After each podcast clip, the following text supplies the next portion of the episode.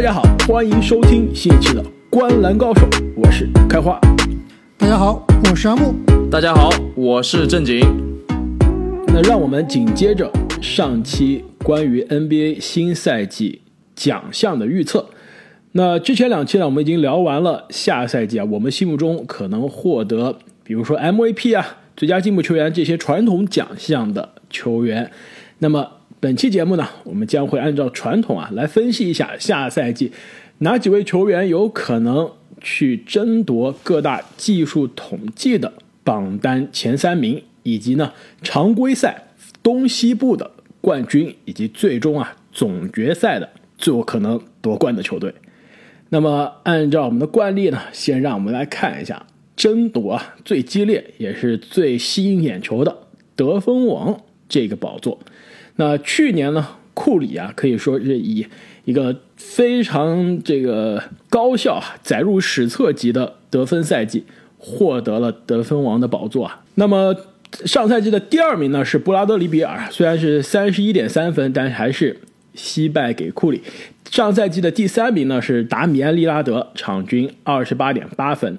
那么让我们来看一下，我们三个人投票中下赛季可以获得得分榜前三名的球员。那么我们这投票的结果呢，还是非常的惊人的一致啊！我们三个人投的最终就是三个球员，就是没有其他的荣誉提名了。那排名第三的，我们三个人都是把它放在了第三名，那就是来自达拉斯独行侠队的卢卡东契奇。两位为什么这么看好啊？东契奇下赛季可以应该是职业生涯第一次啊进入到得分榜的前三名。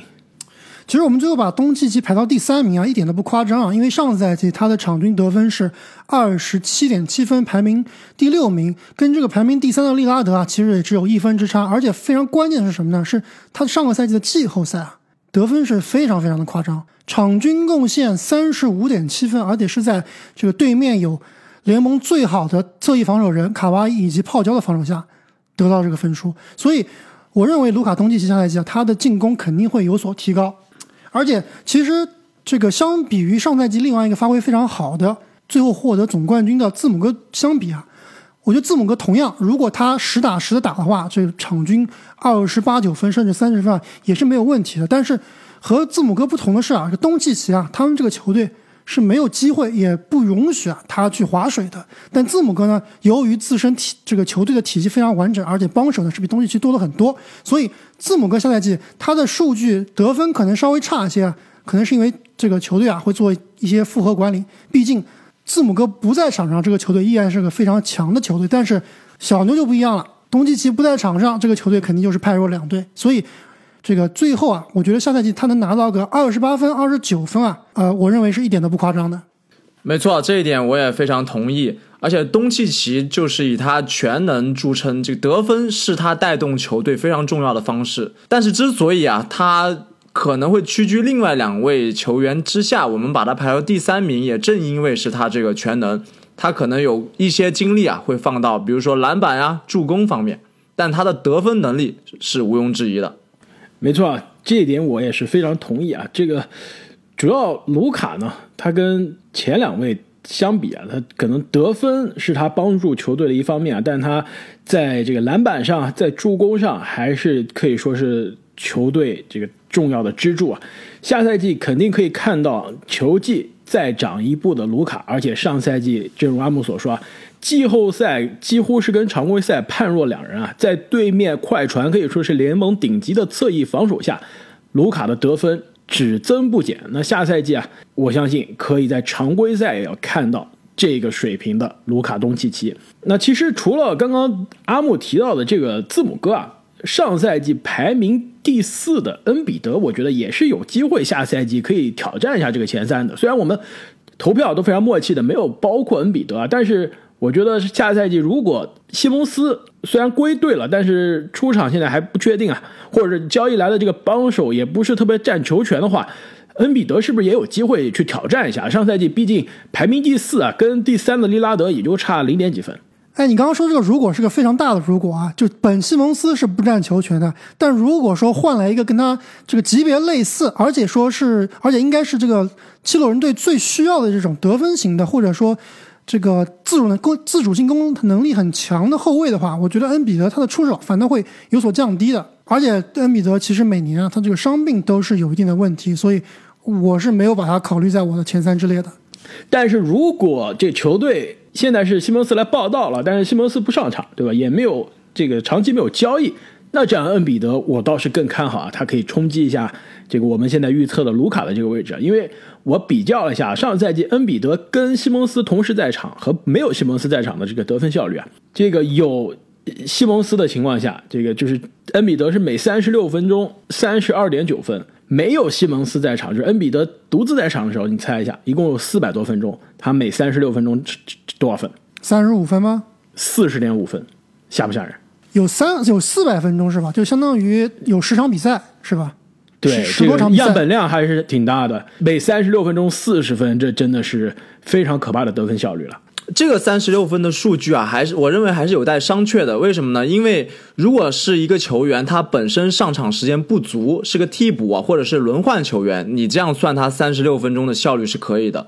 但是大帝啊，他本身就是铁打的主力，他之所以没有这样换算成三十六分钟，可能就正是因为他的体力啊，或者是球队的配置、战术各方面的原因，不让他这么去打球。所以啊，考虑到他这个。大的体重以及刚刚阿木提到的伤病的隐患啊，我认为大帝想去冲击这个得分王还是有点困难的。哎，其实这一点啊，我我并不是特别同意啊。这个西蒙斯在场上的时候，虽然他不怎么占球权，但他其实是影响大帝的使用率了。大帝的正常的使用率是百分之三十五点四，西蒙斯不在场上的时候，就是大帝作为球队真正的支配球的核心，他的使用率能超过百分之四十一。就是西蒙斯的确他不是占出手权的球员，但是。他在场上意味着球队的进攻要从他来走，但是如果大帝单独在场的话，球队就是完全可以让大帝在内线硬凿了，这就是球队的打法体系就变了。所以下赛季呢，现在西蒙斯是归队了。我我的这个这个插曲啊，我就想说，如果西蒙斯这个上场的时间不多，或者呢换来的另另另外一个球员呢没有西蒙斯的这个水平啊，这大帝还是有机会从上赛季的这个得分的第四名啊向上。挑战一下，那么我们投票排名第二的球员就是上赛季的得分王斯蒂芬库里。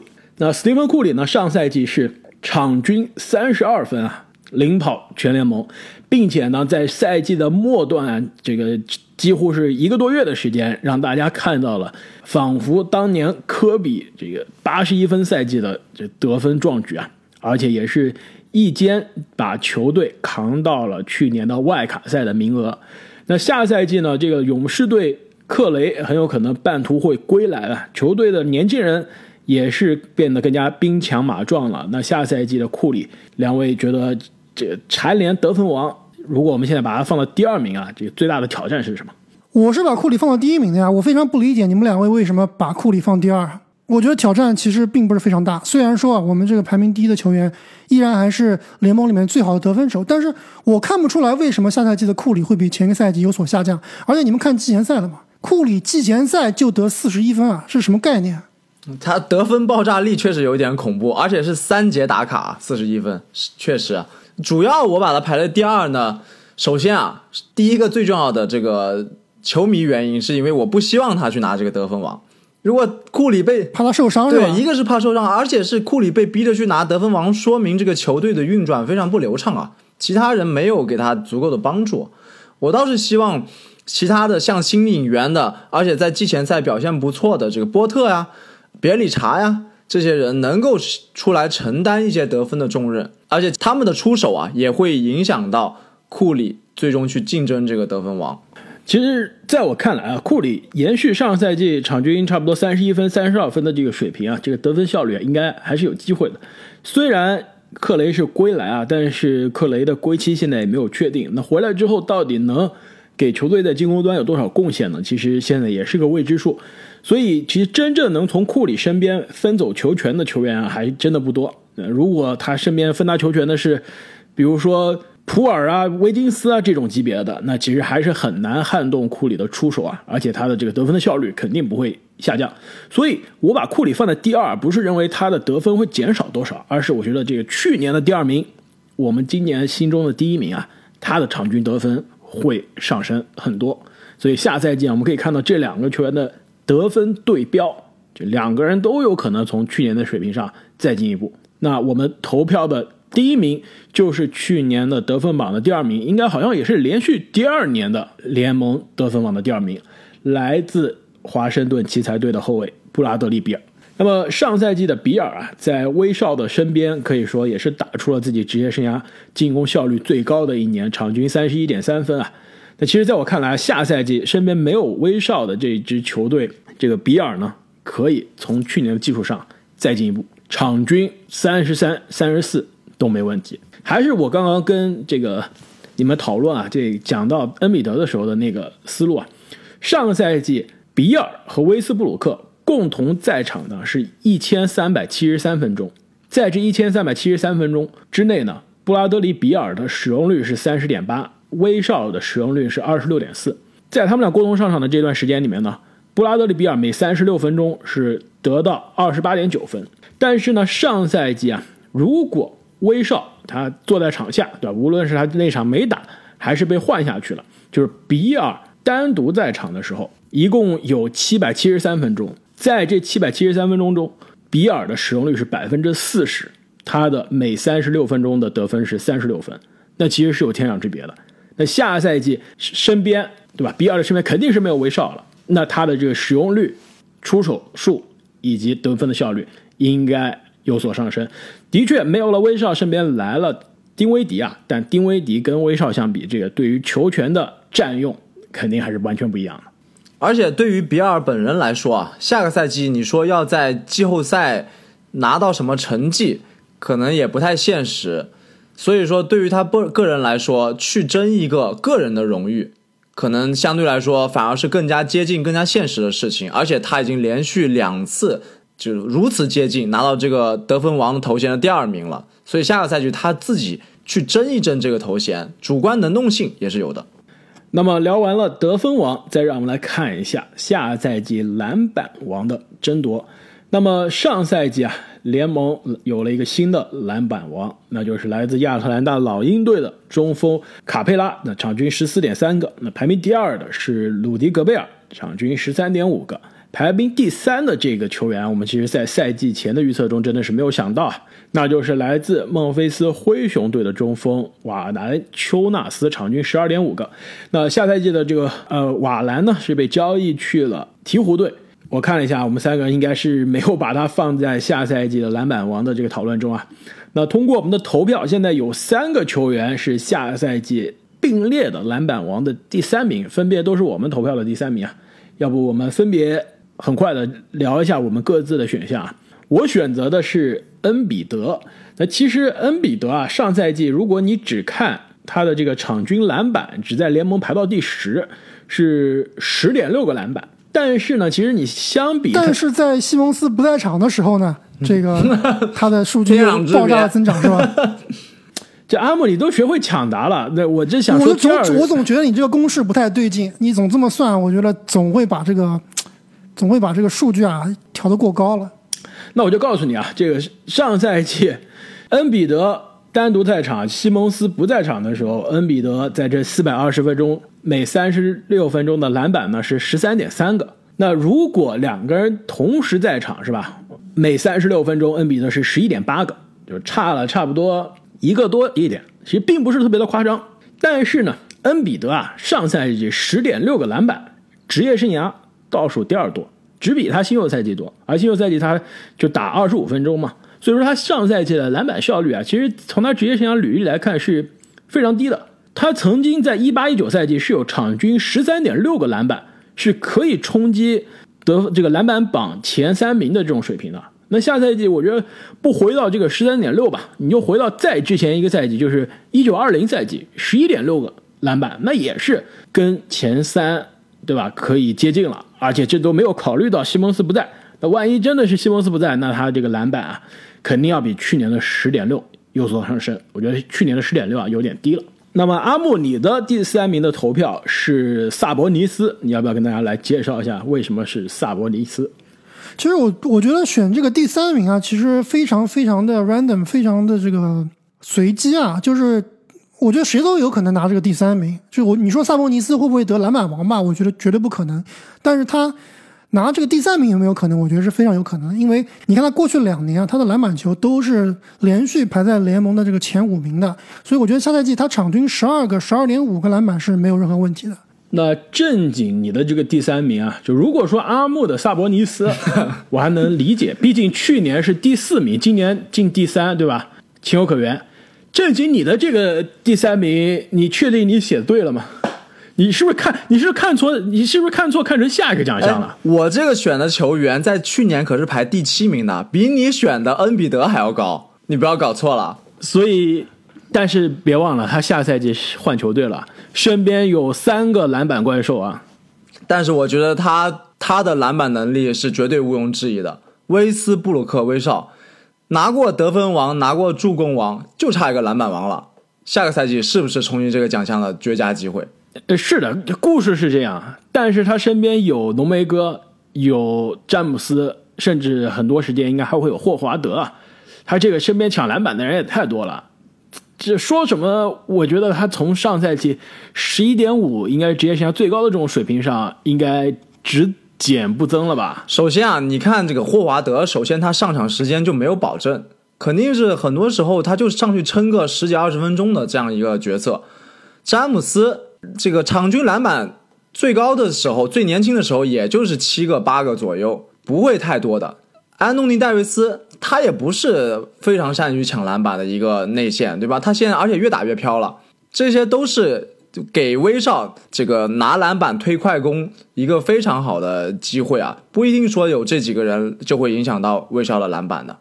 对这点，其实我倒觉得还是挺有道理的。而且我们看这个湖人的季前赛啊，明显感觉他们的打法是比之前更快了，对吧？他们的阵地战变得没有以前那么犀利，但是运动战，特别是刚刚志英所说的抢下篮板以后推快攻啊。确实是他们现在一个比较常用的进攻手段，所以这个威少后场篮板推快攻，我觉得这应该是下赛季湖人一个比较这个常规的一个打法。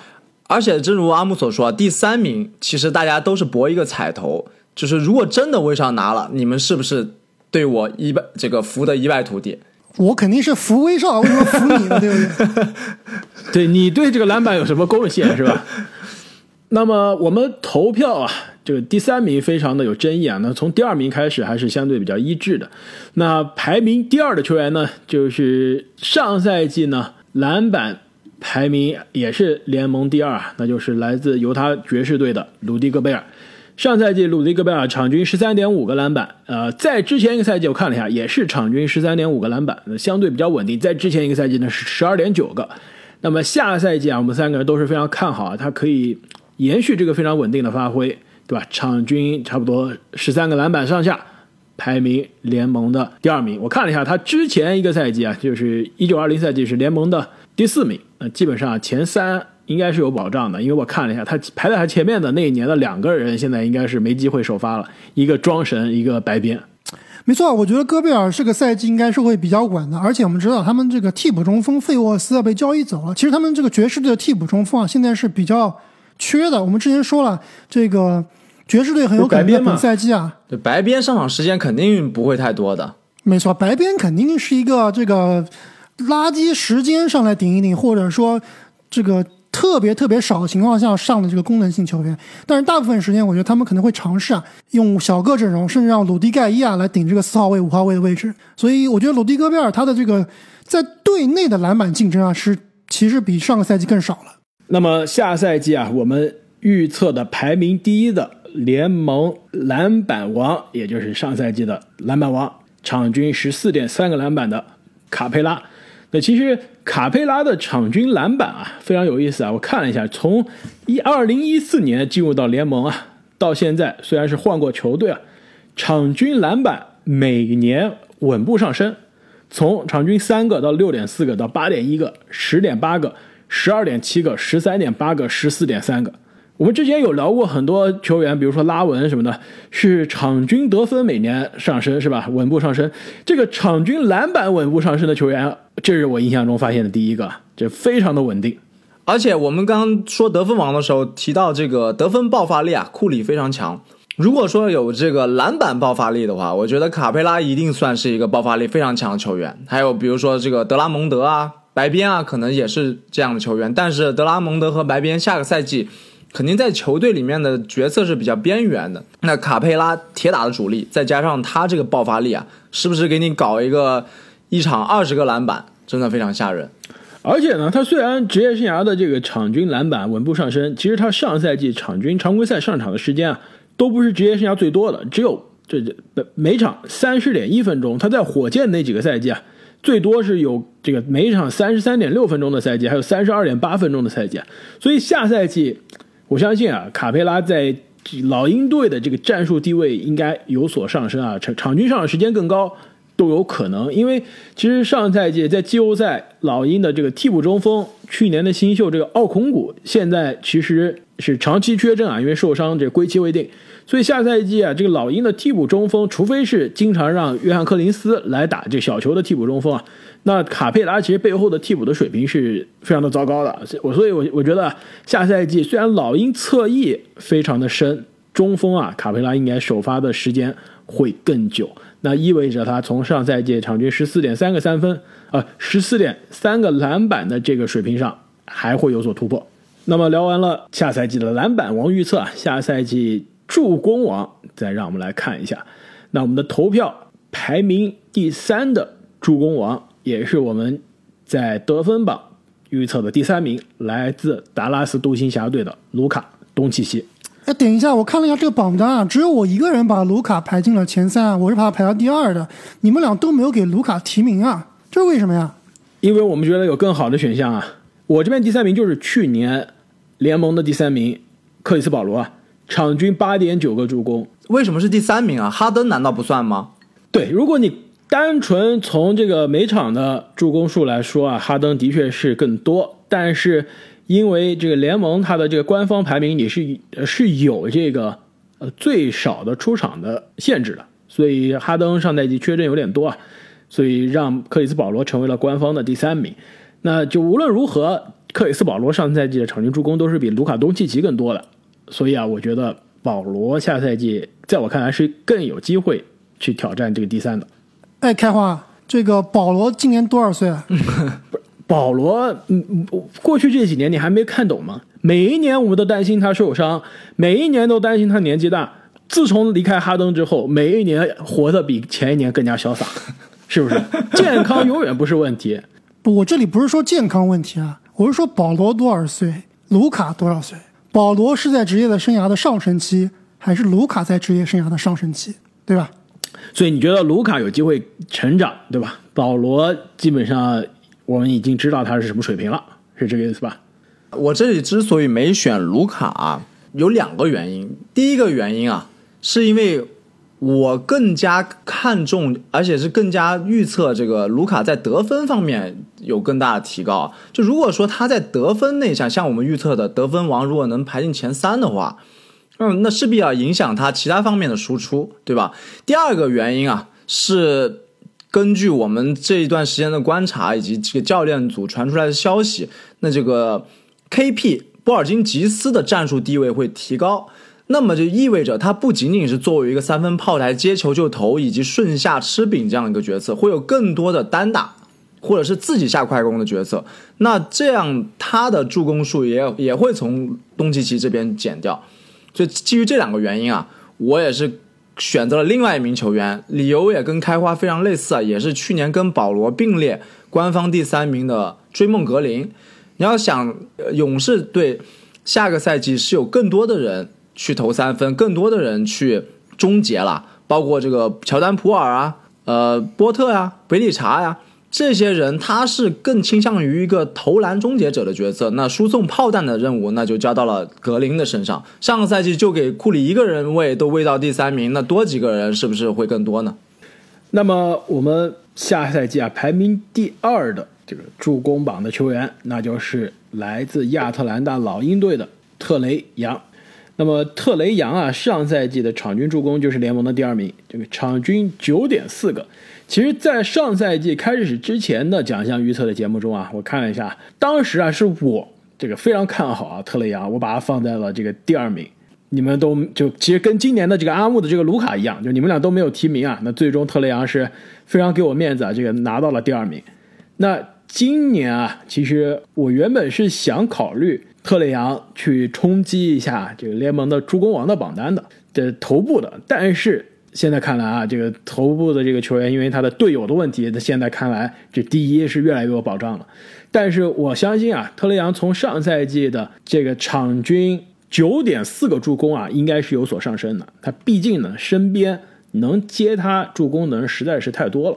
无论是刚刚我们这个篮板榜啊聊到的卡佩拉的即丙皇，这名字不是虚的，再加上刚刚续约的柯林斯，球队侧翼一干射手，对吧？加利呀、赫尔特尔啊、雷迪什啊、亨特，每一个人都可以接特雷杨的投篮。呃，这个助攻直接投篮得分，所以啊，下赛季特雷杨场均助攻上十应该没有问题。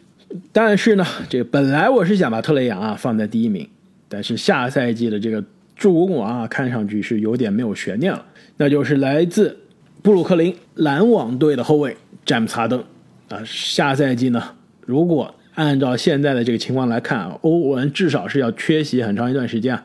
那哈登本来在欧文在的时候已经是球队的真正的其实是控球后卫了，球队的主控。那现在欧文不在了，意味着哈登上场的时间肯定是要更多了。毕竟啊，球队还是需要这个常规赛的战绩为季后赛的主场优势啊做保障的。那哈登球权这球在手上的时间也会变多，那他这个助攻王啊，应该也是不成问题了。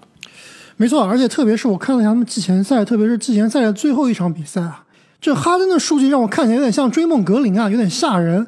打了三十分钟只得了六分，但是有十四个助攻。就不知道下赛季这个之前我们说，之前我说啊，哈登在欧文不在的时候可能会要承担更多的进攻压力啊，但是从季前赛看来，好像一是他的进攻欲望不是很强，而且感觉他的队友啊，其实。如果能把球传得好的话，队友的火力还是很强的，所以感觉他这个得分可能真的不一定会比这个火箭时期更爆炸，但是啊，他的助攻我觉得肯定不会少的。而且呢，刚刚郑经也提醒了，这个哈登虽然在上赛季这个助攻榜是没有因为这场次的限制啊，没有出现在前三，但他实际的场均助攻是应该是排在联盟的第二多啊。那下赛季这个水平肯定是。可以维持，甚至是更多的。那其实我觉得有点好奇啊，就是上赛季联盟的助攻王，场均十一点七的威斯布鲁克啊，为什么我们三个人都把他没有放到前三的考虑呢？那只能怪球队里面另外一个人啊，太会传球了，对吧？对，面临来自上赛季排名第七的詹姆斯的强烈竞争，而且从季前赛来看，威少这个状态实在是有一点差呀。这还是让我比较担心他常规赛的发发挥的。那么聊完了助攻王，再让我们来看一下抢断王。其实每一年啊，聊到这个抢断榜的预测，我们当时都会说，这个每年的抢断榜的前几名几乎是随机的。每一年这个榜单都是最难预测，任何人都有可能，就是任何人前一年差不多前十五的下赛季都有可能，说不定进了前三啊。那上赛季的这个抢断王呢？这个抢断榜终于是出现了一个连续多年啊稳定前三的球员了。呃，去年的第一名呢就是场均二点一个抢断，来自迈阿密热火队的吉米巴特勒。那他所以啊，他今年也是妥妥的被我们三个人非常一致的排到了第一名，这是我们公认的最有可能蝉联这个奖项的，基于他的随机性。所以到了第二名，是不是我们就有不同的意见了？没错，我们这个每个人的第二名好像都非常的不一样。正经选的第二名其实就是去年的联盟的第二名，而且这个第二名非常难得啊，是一个替补球员作为是吧？联盟的抢断榜的第二名，场均上场二十六分钟就能获得每场一点九个抢断的印第安纳步行者队的后卫 TJ 麦克麦克康奈尔。没错啊。TJ 麦康奈尔是个防守端比较聪明的球员啊，所以我也是看好他在有限的时间内，下个赛季继续在抢断这方面体现他的价值。没错，而且他上赛季啊还有过单场十个抢断的疯狂表现啊，就作为一个整个赛季啊，好像就首发过三场的球员，真的是可以说是联盟的抢断魔王了。那如果下赛季啊，他这个上场时间有所保证，他的这个抢断数啊，肯定不会少。那阿木，你的第二名要不要跟大家介绍一下？就一样，就抢断这个东西真的是太难说了，太难预测了。所以我要我也是选了一个比较稳的球员，就是雄鹿队的霍勒迪。那霍勒迪毋庸置疑是联盟里面最好的这个后卫防守者啊。所以，而且他的抢断基本上每年都是稳定在联盟前十的水平的。所以我还是选一个比较稳的霍勒迪在这里。就霍勒迪，他抢断的个数还不好说啊，但他抢断的质量、含金量啊，绝对是妥妥的。这个大家都没没意见吧？可能是含金量最高的了。没错，上赛季总决赛的抢断几乎是奠定了整个总决赛的最终的走势啊。那我这边选的这个抢断的第二名呢，其实也是求稳。这哥们呢，过去两年啊，都是联盟的抢断榜的前五的存在，那就是来自。多伦多猛龙队的范弗利特，那范弗利特上赛季啊是联盟的抢断榜的第三名，那下赛季啊我觉得应该是有机会啊继续留在联盟的前三。上赛季呢是场均一点七个抢断，之前一个赛季呢甚至更多啊，场均一点九个抢断。那下赛季啊我我相信范弗利特还是有机会保持这个水平的。那么聊完了这个防守的数据啊，盖帽榜相比啊。相对应该就是更加稍微好预测一些了，毕竟有几个大神啊，几乎每年都是霸榜。那上赛季呢，联盟的盖帽王是排名第一，这个迈尔斯特纳场均三点四个，排名第二鲁迪戈贝尔场均二点七个，排名第三尼克斯的诺埃尔场均二点二个。那么下赛季呢，我们预测啊，排名第三的球员，其实我们这儿有几个不同的意见啊。那下赛季呢，我们预测啊。排名第三的球员是来自波士顿凯尔特人的中锋罗伯特·威廉姆斯。呃，是是，开花是你的预测，不是我们的预测。我和正经都没有给他投票。没办法，我把他投到了第二名。对，我把他投到了第二名，所以没办法，就跟你的这个卢卡在助攻榜一样啊。罗伯特·威廉姆斯上赛季啊，首先他在联盟的这个盖帽榜就进入到了第七名，是吧？而且他这一点八个第七名。跟第五名基本上也差不多，第五名一点九个，这个第四名卡佩拉二点零个，其实他基本上就是在联盟这个差不多前五的这个场均盖帽的水平。但是上赛季的罗伯特威廉姆斯可不是下赛季的罗伯特威廉姆斯，上赛季这哥们儿就首发了十三场，基本上就是一个球队的替补的存在，场均上场不到二十分钟，对吧？在十大中锋的时候我说了，下赛季波士顿凯尔特人的。真正的主力中锋就是他，不可能主力中锋只打二十分钟的、十九分钟的，应该不是说三十分钟啊，三十分钟他也打不了，他也没这个水平。二十五分钟有吧？那从十九分钟变成二十五分钟，你按照他上赛季的这个盖帽效率怎么来算？下赛季他也应该是联盟的盖帽榜的前二、前三吧？那我们排的前两名其实相对来说就没什么悬念了，像开花开头说的这个几个大神，对吧？基本上每年都是霸榜，风水轮流做的存在。那么我们预测的第二名呢，就是上赛季的联盟盖帽榜的第二名，来自犹他爵士队的鲁迪戈贝尔。那戈贝尔上赛季啊是再次获得了联盟的最佳防守球员啊。那他的这个场均盖帽呢两点七个。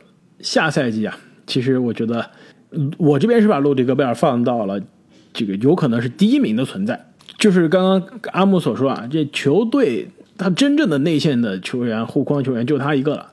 这替补的白边啊都不知道是什么水平的，甚至我觉得白边啊在这种注重防守的犹他爵士里面还是拖后腿的，球队还真不一定能上他多长时间。所以鲁利戈贝尔上场时间有保证，也是球队真正的护框大神。而且他上赛季两点七个盖帽啊，他上场时间也不多，三十点八分钟每场，这是他职业生涯过去。六个赛季最低的，这在之前一个赛季是场均上场三十四点三分钟啊，就是他上个赛季比之前一个赛季少了将近四分钟的上场时间。那他的这个盖帽下赛季如果从上赛季的场均上场时间稍微有所提升，那他的盖帽应该是会增加的。但是呢，很明显啊，两位有不同的观点啊，两位认为上赛季的联盟的盖帽王迈尔斯特纳下赛季应该是有机会啊重夺这个奖项，是吧？主要是我看一下那个特纳上赛季盖帽集锦啊，我觉得这个哥们儿好像在盖帽这一项技术上面啊，有一种觉醒的感觉，就是在原来很强的基础上再次觉醒了。所以，我我觉得他下个赛季是最有可能去冲击这个奖项第一的。而且说到盖帽爆发力，特纳也是当仁不让的第一名。没错，上个赛季他的这个场均盖帽是三点四个，领先戈贝尔零点七个，这其实是非常非常多的。这零点七个其实作为一个内线球员来说啊，我估计更应该就是萨博尼斯的水平了，对吧？就等于是特纳他就是一个特纳的盖帽水平是的戈贝尔加上萨博尼斯，所以这个差距还是比较大的。而且特纳其实就是。只是因为前一个赛季啊，他的这个数据盖帽数据并没有非常非常突出，但也是前五的水平左右，对吧？在之前的赛季也是一个非常非常大的优势拿到了盖帽王，所以只要他保持健康，只要球队给他足够的上场时间，我觉得这个奖对他来说真的是探囊取物。除非有我心目中的这个宇宙盖帽王这个赛季再次复苏，对吧？米切尔·罗宾逊 如果场均能打能打二十八分钟的话，那他们俩是有的一争的。就没戈贝尔什么事了。我再也不会投票给他了，投过两次，每次都令我失望。迈尔斯特纳其实他的这个场均盖帽啊，有个规律的。你看他职业生涯从二零一五年来联盟，场均盖帽呢一点四个，然后两点一个，然后又跌到一点八，大小年是吗？两点七个，又跌到两点一个，又涨到三点四个。他分九年的，你知道吗？偶数年场均盖帽不行，这个奇数年。场均盖帽就厉害，所以下赛季啊，二零二二赛季又是偶数年，所以又不行了。开花，你这个已经从科学统计的范畴都变成玄学的范畴了，拒绝接受这个观点。那么聊完了下赛季啊各大技术统计的领跑的球员啊预测，这其实我们的预测也是非常的主观啊，不一定是这正经刚刚说的这个玄学啊，但是基本上也是介于科学和艺术之间，是吧？那下面这个预测就非常的精确了，这只可能对不可能错了，完全不可能打脸，是吧？那就是常规赛的东西部冠军，我不知道你们俩会不会打脸啊？反正东部冠军我猜了两年，两年都对了。二零一九年的时候，我们第一次做这节目，我当时预测下赛季东部冠军是密尔沃基雄鹿，对吧？当时预测对了，雄鹿是披荆斩棘，就一路高歌猛进，拿下了东部第一。上个赛季开始之前，我预测啊，东部第一是费城七六人。你们两位当时是非常的质疑啊，因为之前一年七六人应该是东部的第六名，首轮季后赛就被横扫了。我当时迷之看好七六人啊，那七六人也是最终是拿下了常规赛的东部第一。所以今年我对于我的东部第一的预测还是非常有信心的。要不我们就先从东部讲起啊。这阿木，我对于你的东部的第一预测也很有信心，真的。这我们俩第一次站在同一条战线上了，就感觉有点奇怪，不习惯是吧？没事，你第一次站在了历史的正确的一边。你不知道是 恭喜你阿木，你不知道真相是由少数人书写的吗？哎，这倒是啊。之前两年我能猜对，就是因为我每次选的都跟你们俩不一样。要阿木，呃，要不正经，我给你机会，你先讲你的这个少数派的观点，这少数人的真相吧。而且也是。正经最近的新欢是吧？正经现在是宇宙第一字母哥吹。这个 正经快来跟大家分享一下，爆料一下，我这个预测是在我看了字母这季后季前赛打爵士之后偷偷改的。原来我们三个人都是预测的篮网，然后我看完字母哥的这个超级丝滑的投篮之后啊，我真的就是悄悄的把这个预测给改了，改成雄鹿了，太可怕了。字母明年 MVP，雄鹿东部第一。其实呢，这个雄鹿东部第一，我真的是考虑过啊。而且我当时考虑的时候，还真的没在这个看季前赛的字母哥的比赛。其实我觉得东部的第一名呢，这个雄鹿队不是不想拿，但他真的没有太大的动力去拿。之前已经有过两年了，拿就常规赛拼死拼活拿了东部的第一，但是到季后赛没劲儿。去年是完全不一样。常规赛你看雄鹿啊，其实打的这个胜率是非常的糟糕，东部也就排名第三。但到了季后赛是越打越有状态，而且呢，布登霍泽教练啊，其实也是出了名的，常规赛是会让主力休息的。就之前几年，虽然东部常规赛雄鹿是高歌猛进啊，但是字母哥的场均上场时间真的从来不多。他跟这个尼克斯的主教练这个希伯杜是截然相反。希伯杜是恨不得让每个主力打四十八分钟，但是布登霍德就是恨不得让主力啊打这个二十九分钟，不到三十分钟，只要能赢球就行了。所以下赛季已经是冠军加持的雄鹿啊，常规赛能不能继续那么拼？其实我是打一个疑问的，所以我没有把雄鹿放在第一啊。但是我同意正经你说的这个字母哥的季前赛真的是让大家又吓了一跳。季前赛虽然现在这个样本非常小啊，但是字母哥季前赛三场比赛啊，这个命中率百分之六十九，三分球投了六个，但是中了四个，所以在有限的样本下面，他的这个数据首先是有体现，有有进步。另外就是他的这个手型了，是吧？正经，他的这个手型跟之前相比有具体的这个有什么样的？他原来练壮了之后，这个投篮的时候是会卡顿一下，而且这个手肘是往外翻的。是，那个就是不太好保持同样的手型去做这种丝滑的跳投。他现在把手肘这个往内收了，变得是变成这个是垂直面了，而且投篮也不存在这个卡顿的问题了。所以啊，现在的这个跳投杀伤力更强了。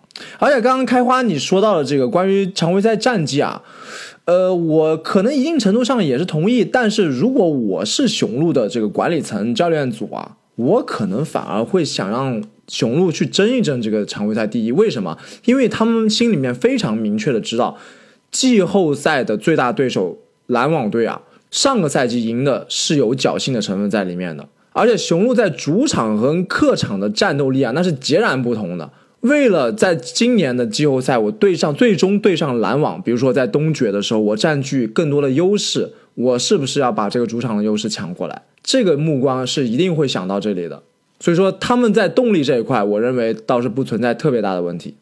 那其实，在我看来啊，下赛季东部最有希望获得第一名的常规赛啊，应该还是布鲁克林篮网队。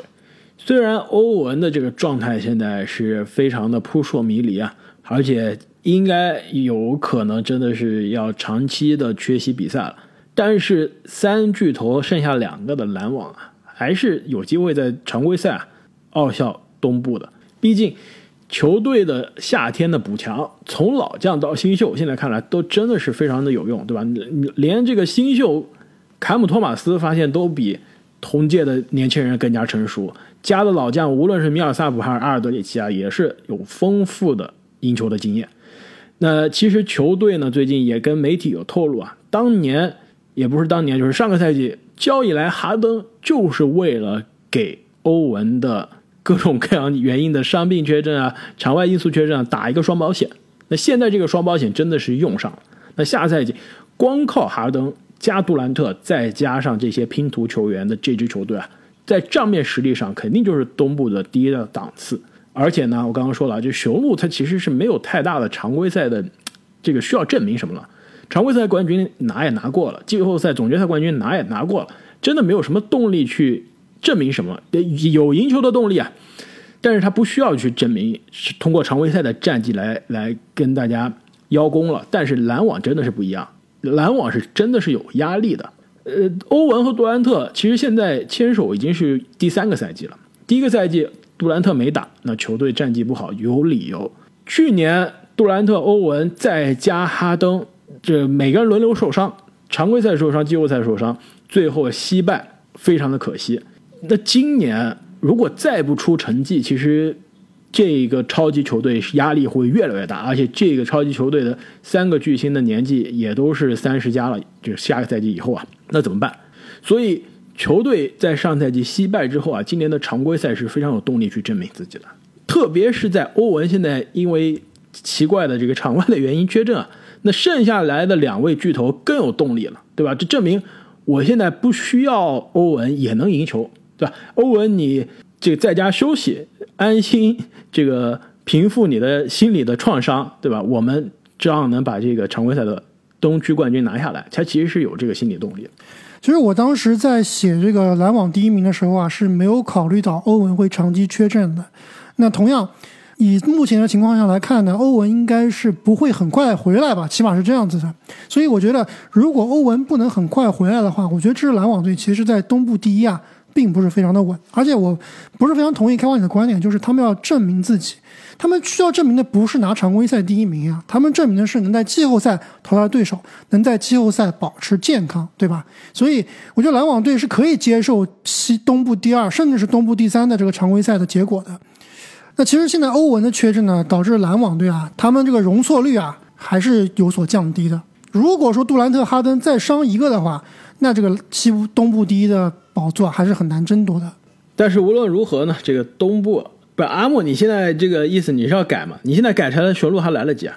我觉得五五开吧，篮网和雄鹿五五开，没有明显的优势，不像不像之前我觉得篮网是有碾压性的优势的，而且包括我们后面聊到这个总冠军的争夺啊，其实我现在都是有点有点有点犹豫要打退堂鼓了，有点犹豫了。那其实这个常规赛无所谓啊。说实话，两支球队虽然我我觉得啊，这篮网他就是因为去年季后赛没赢啊，这个还是想有机会先证明自己。虽然常规赛的东西不作数，不是不作数，这个含金量不大，但是他还是想在心理上有优势的。但最后呢，这两支球队真正拼的含金量还是季后赛能走多远，能不能篮网在去年败给雄鹿之后，在常规在季后赛能报仇？所以常规赛的战绩啊，其实对于这两支球队来说都不是最看好的，这点我同意。那到了西部这边呢，可能常规赛啊，就更加扑朔迷离了。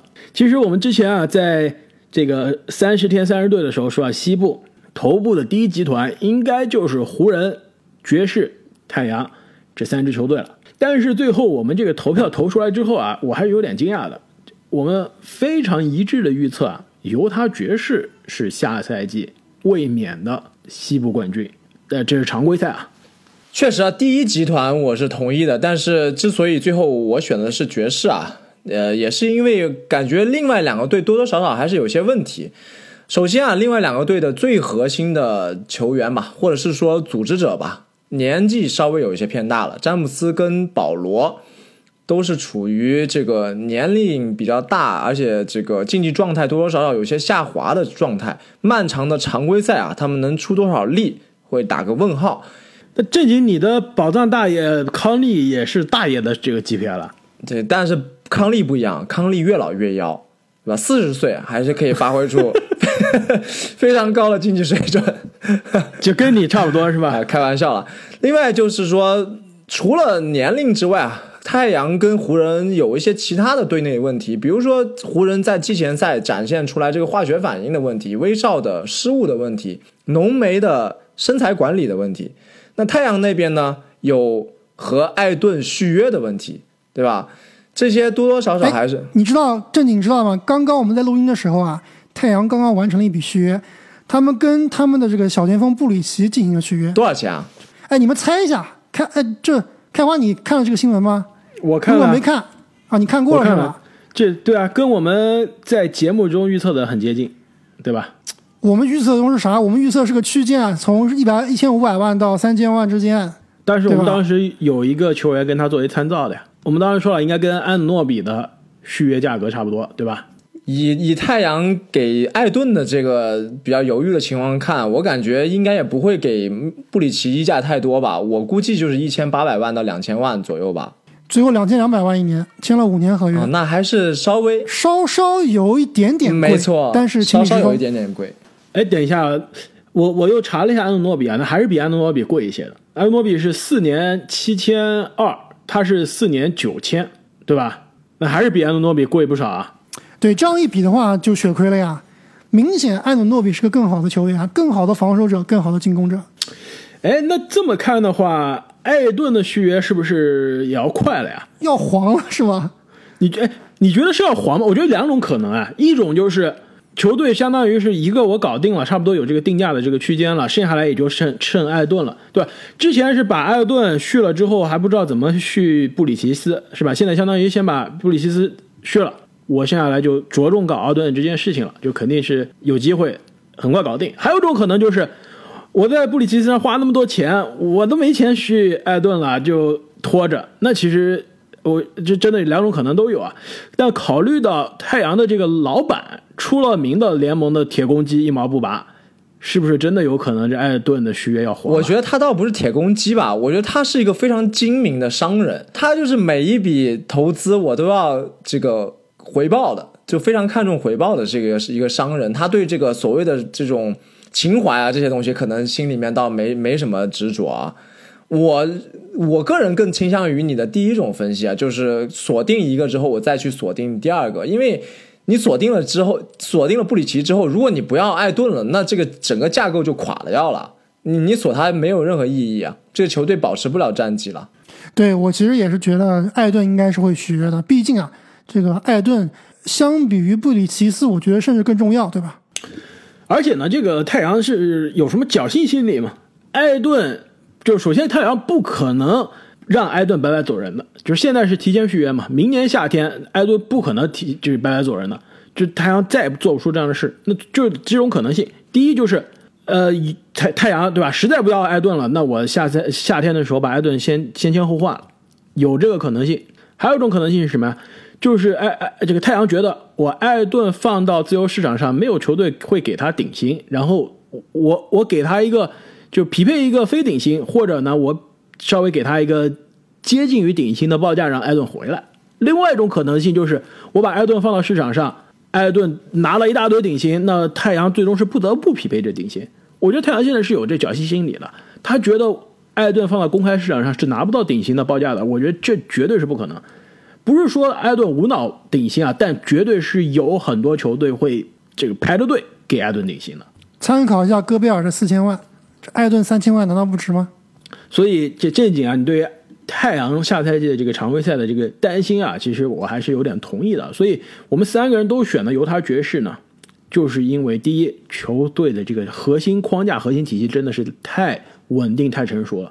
米切尔加戈贝尔的这个双核心，从米切尔的2017年进联盟以来，基本上这个框架就没变过。后面配上了康利啊。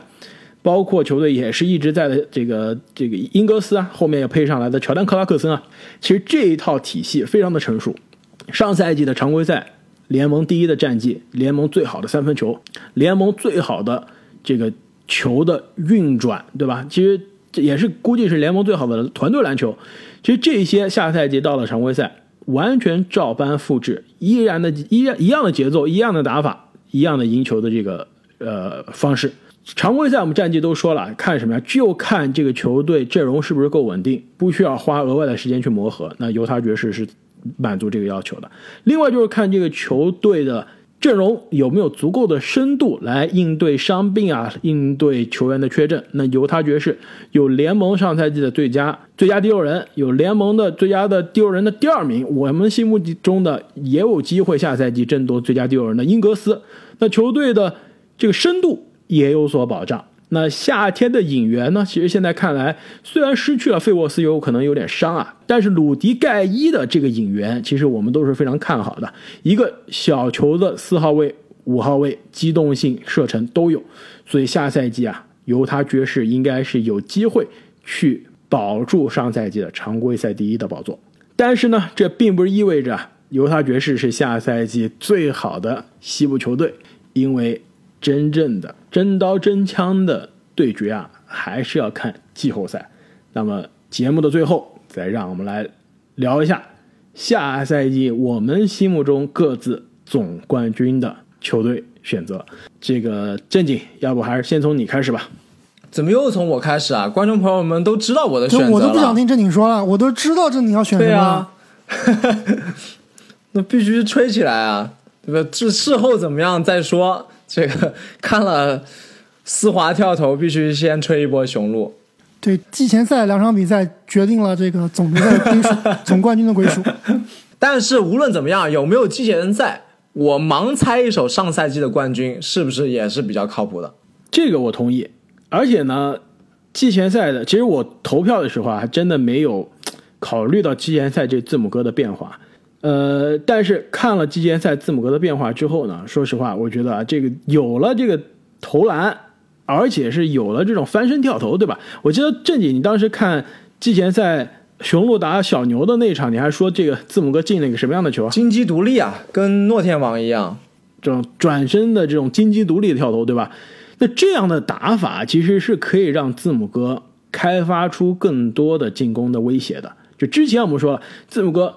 篮下零到三尺，联盟最大的威胁，这统治级别的存在百分之八十的篮下命中率。那下赛季如果他在中距离有了持球进攻，有了翻身跳投，其实上赛季季后赛已经有翻身跳投了。那但持球干拔的中距离，包括持球干拔运球后的三分球，这些都还是非常僵硬啊。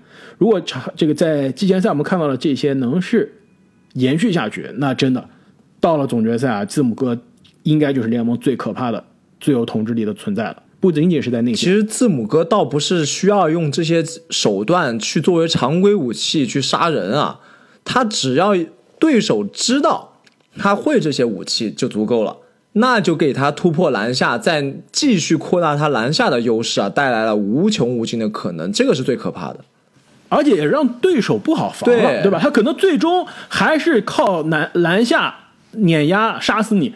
但是如果他中距离有威胁了，那对手就不敢放空他了，得贴上来，就他让他篮下得分的机会也可能会更多。所以正经啊，你这个雄鹿卫冕的选择，现在看来还是非常有意思。而且你的这个选择，现在在拉斯维加斯的预测看来呢，是排名第三，才第三嘛，那还是有点低估了。其实阿木的选择也比较好猜啊，对不对？对，刚刚其实我已经这个剧透了啊，我的选择就我之前的选择是篮网。那现在有一点点虚吧，但是如果非让我选的话，我觉得还是篮网的概率稍稍大一些。之前没有欧文这幺蛾子的时候啊，我觉得篮网是碾压式的这个最大的夺冠热门。那现在我觉得篮网队有面对几个面临几个问题啊，一个是欧文什么时候归队，对吧？那常规赛没有欧文，其实这个队照样能打，但是季后赛没有欧文，这个队，哎，他打字母打雄鹿到底能不能过？其实我自己是没底的。而且另外一点非常我更担心的一点，就是在欧文缺阵的这段时间啊，其实我明显能感觉现在整个球队它的化学反应，它这个球队的氛围啊，是很奇怪的，对吧？是很让人不舒服的。就作为一个篮网球迷，包括我看一下那个篮网的 Reddit 论坛啊，大家都是整个都是比较丧的。所以你还记得我跟你们说过吗？这个之前看季前赛的时候啊，我说这篮网比赛这搞得我真的有点不太想看啊，就是因为这么多幺蛾子啊，这么多。乱七八糟化学反应，所以我这个季前赛主要看灰熊，就灰熊是满满的正能量，是太正能量了，看的真的是开心，哪怕是输球了看的都开心，对吧？所以我觉得篮网这个球队啊，现在非常大的一个问题就是，会不会有这个更衣室的隐患？如果说在赛季初啊欧文不在的什么情况下，球队还老输球，会不会对这支球队内部造成一些威胁？其实我自己感触是非常深的，就如果说。我们这个工作的地方，就你们小组里面哪一个同事跟另外一个同事闹别扭了，或者怎么样，你整个那个工作氛围啊、环境啊，会让你很不舒服，这也很难让你啊能够这个拿出百分之百的这个战斗力啊去工作。所以我是比较担心这一点的。对，就是球队感觉现在正能量不够，对吧？这负能量有点多了，而且呢，欧文的这个归期又不确定。但是啊，我觉得。阿莫有一点，我觉得还是站在篮网这一边了，就是我们预测的是季后赛的战绩是最终总冠军的归属啊。常规赛篮网有可能长期没有欧文，但我相信啊，如果到了季后赛，要不然是欧文肯定就是确定要回来了，也有可能是他打了疫苗，对吧？有可能是联盟取消了这个疫苗的限制，还有一种可能就是，如果欧文真的是咬了牙铁定了，我到。这个交易截止日之前都说我还是不想松口，联盟也没有改变这个规则，这纽约市也没有改变这个规则的这个趋势啊。我觉得欧文的交易肯定是要诞生了。谁要啊？问题是，你交易不出去。但是篮网他是篮网，可是养不起一个不打球的欧文的。三巨头的这个夺冠窗口并不长啊。我们之前在没有欧文这出之前就聊过。如果他明确不打，谁敢接啊？没有人敢接的。哎，那就去不用。打疫苗就能上场的球队啊，对不对？把他交易去佛罗里达的球队，达拉斯独行侠不是独行侠，把交易去这个德州的球队不行吗？就别说德州了，哪怕你交易到费城七六人都可以打，对吧？现在联盟唯一有强制这个疫苗要求的就是纽约和加州，而且其实对于我啊，我是觉得他肯定是能回来的，就是一个月、两个月、三个月、四个月的问题了，对吧？而且你们不知道你们最近有没有看一个采访，就是。这个有媒体采访现在布鲁克林区的区长，也是这个下明年的这个新的纽约市市长 Adams 亚当斯，就问他说：“你怎么看欧文这个事啊？”他回的口吻是：“我确定欧文肯定会重返赛场的。”就我不知道他到底为什么这么自信啊。而毕竟他是布鲁克林区的区长嘛，跟这个篮球队，包括他跟这个巴克利中心啊、巴克莱中心啊，是有千丝万缕的关系，因为是就在他手上底下这个起来的一个项目嘛，对吧？所以我不是说这个叫阴谋论吧，但是有没有可能性，这亚当斯上台以后啊，哎？这个因为这个纽约强制疫苗是纽约自己市里面规定的，对吧？而且它这个疫苗是有 exemption 的，就是有特例的。你某些人是可以不打疫苗，但是也能享受到各种各样的权利的。所以明年有没有可能上任以后啊，哎，给欧文啊开个后门，咱们找个借口就让他上了？我觉得这也不是不可能啊。这个其实从某种程度上就是对联盟以及对很多球迷球员都不负责的行为了。对不对？你相当于变相的放低了疫苗的要求啊！哎，为什么负责任？为什么你本西蒙斯大帝在这个七六人就可以不打疫苗，在纽约就必须打疫苗？那我们当然是希望大家都是去接种疫苗，做到这个最安全的措施。那么篮网的这个选择呢？现在看来啊，因为欧文的这一出戏真的是非常的扑朔迷离，但是也不妨碍啊，这个拉斯维加斯这个迷之看好。这正经刚刚说雄鹿是被。低估了，对吧？排名第三啊，篮网现在还是遥遥领先的概率第一名，这可能是有点点被拉斯维加斯高估了。所以呢，我的下赛季的总冠军选择啊，跟两位都不一样，就是现在拉斯维加斯的第二名，而且我们在常规赛第一都没有聊到啊，那就是洛杉矶湖人队。天空飘过五个字，这开花我是真的一步一步的看着你从一个沾黑变成一个沾吹啊。这个到底这个变化是怎么发发生的？我们是，我们是科学理性的看球聊球，没有什么黑，没有什么吹的啊！不要不要这么说。但是，但是我想说了，我做我们这个预测的节目也是做了第三年了，每一年总决赛的总冠军的预测，我都猜的是湖人。我发现了，的确这个有点问题啊，连续三年猜湖人，但是这也意味着什么呀？我至少猜对了一次。对吧？你你们俩还没猜对过呢，所以我还是有信心的。我下赛季啊，湖人总冠军。哎，你刚刚说你这是理性啊分析啊，那那开花，你们来，你给我们理性分析一下，湖人为什么是你心目中最大的夺冠热门？我觉得这个季前赛我看了，湖人化学反应非常有问题，但是这个是需要时间去磨合的。所以常规赛湖人是不是西部第一？我答案基本上是几乎不可能是，西部第二、第三甚至第四都有可能。但是到了季后赛，这支球队有足够的时间去调整他的阵容磨合。到了季后赛，我相信他应该是可以把他的进攻理顺的。防守，我对于湖人是没有任何的担心啊。之前虽然你们说了湖人缺了一些防守的球员，但是我依然坚持认为，这支球队的防守的主心骨没有变，最好的防守球员还在阵中，而且甚至是联盟有可能最好的防守球员。所以下赛季在这个防守当道的季后赛。湖人肯定防守没有问题，而且呢，季后赛看的是对位啊。这支球队有联盟最难对位的浓眉，也有几乎联盟最难防守的詹姆斯，也有联盟最容易突破杀伤对方防线的威斯布鲁克。这三个人在任何一个七场的对位中，都应该可能是最大的对面的头疼的问题。你你确定吗？季后赛的威斯布鲁克？对啊，你确定吗？这个浓眉和浓眉和詹姆斯确实都是单防非常难，但是如果夹击呢，对不对？如果我夹击浓眉，夹击詹姆斯呢，是不是会让詹姆斯和 AD 啊非常非常难受？